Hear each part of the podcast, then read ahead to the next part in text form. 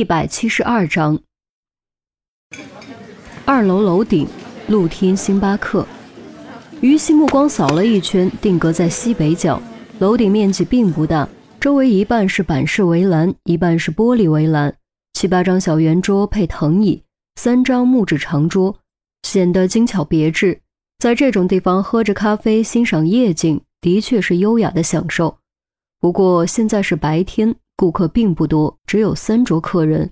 西北角的客人是一位男性，背对着入口，面朝西坐着。顺着他面朝的方向拉远焦距，一栋堪称宏伟的大楼拔地而起，赫然正是银尊大厦。黄正英虽然只能看到背影，但于西还是敏锐认了出来。跟在身后的警员和特勤刚要上，却被于西抬手拦住，并使了个眼色，一起退了回去。还不到时候，你们谁带录音笔了？于西问。我带了。一名警员取出录音笔递给于西。现在是取证的绝佳机会，一会儿我先进去，你们找位置坐好，等我信号行动。于西压低声音，说完要了杯咖啡，故意将额前的头发散下来一些，若无其事走进楼顶，没有坐太近，而是在另一边找了个相隔五六米的位置。背对黄正英坐定，悄悄打开录音笔，然后开始一边翻杂志一边喝咖啡。专业级录音笔的录音距离比较远，这里又比较安静，是完全可以录清楚的。至于背对黄正英就更讲究了：一则即便黄正英回头也看不到脸，认不出来；二则最大程度降低了惊动黄正英的可能。要知道，人对目光是非常敏感的。尤其后脑勺如果被人长时间盯着，很容易察觉。这也是为什么警方追踪疑犯的时候会尽量少看对方的原因。众人都捏了一把汗，见黄正英并没有被惊动，这才松了口气，各自找位置坐好，一边喝咖啡一边等待。银尊大厦天台边缘，叮咚一声，手机突然响了，原以为是黑弥撒的信息。打开一看，竟然是于西的信息。我们已经找到他了，现在我就在他附近。我开着录音笔，你给他发语音，尽量发大段，逼他说话。信息内容为文字。严峰瞬间明白了于西的意思，立刻打开黑弥撒的聊天框，对着麦克风开始说话：“你让我站在这吹风，是想折磨我还是怎样？我真的和严心爱没关系，我认都不认识他。如果你认为我和他有关系，那你能不能告诉我，我和他到底是什么关系？就算让我死，也得让我做个明白鬼吧。语音发送，严峰开始等待。这么大一段，能不能诱使对方开口呢？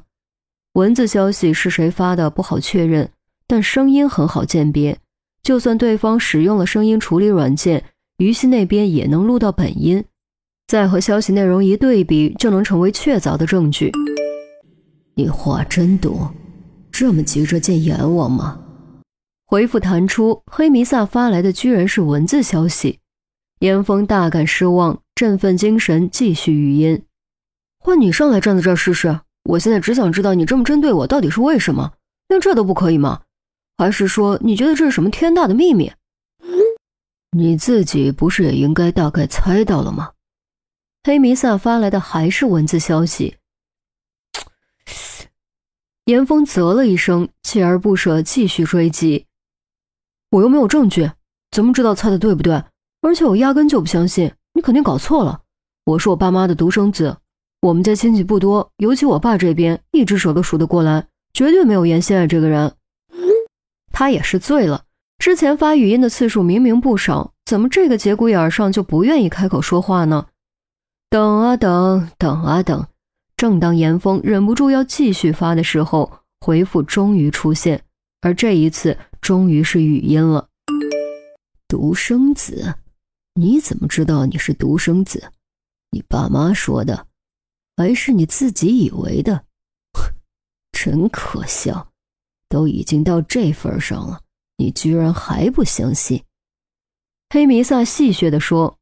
严峰立刻跟进：就算你是对的。冒这么大险值得吗？设置爆炸物危害公共安全，非法持有枪械，绑架、谋杀，你知道你犯了多大罪吗？你知道你一旦落网，等待你的会是什么吗？当然知道，没有做好足够的思想准备，你以为我会这么做吗？黑弥撒道：“那你到底能从中得到什么？我真不明白，什么东西值得你冒这么大的险？”严峰问：“你不用明白，也不会明白。你们是活在阳光下的人，而我们是活在黑暗中的人，注定了我们不是同一种生物。”这句话说的很含糊，完全没有正面回答问题。你坦白告诉我，你会放过季兰英吗？严峰略作沉吟，问出最关心的一句。视频中，季兰英没有被绑住，再加上季兰英似乎知道一些秘密，他真的不知道对方会不会信守承诺。毕竟有句话说得好，知道的越多，死得越快。这次黑弥撒足足过了半分钟才回答。这是你的选择，也是他的选择，却唯独不是我的选择。你什么意思啊？严峰没听懂。黑弥撒没有解释，反而饶有兴致地问：“你这么关心他，就不怕你的小女朋友吃醋？”小女朋友？严峰愣了一下，才反应过来，她不是我女朋友。她这么漂亮，你不喜欢？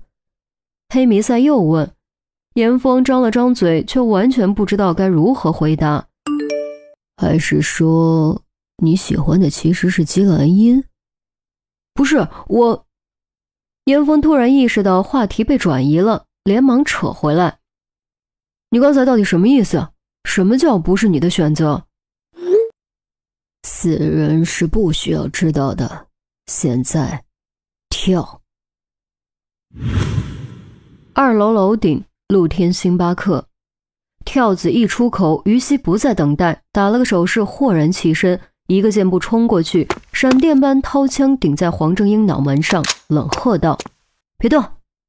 等在外面的警员特勤呼啦啦一股脑涌了进来，一支支黑洞洞的枪口从各个角度对准黄正英。黄正英显然完全没有准备。猛一哆嗦，咖啡洒得满裤子都是。不过他的反应也算快，立刻将手伸向腰间。可惜于西比他更快，一枪托砸在他脑袋上。黄正英终归也是个普通人，眼前一黑，鼻梁骨拍在桌面上，晕了过去。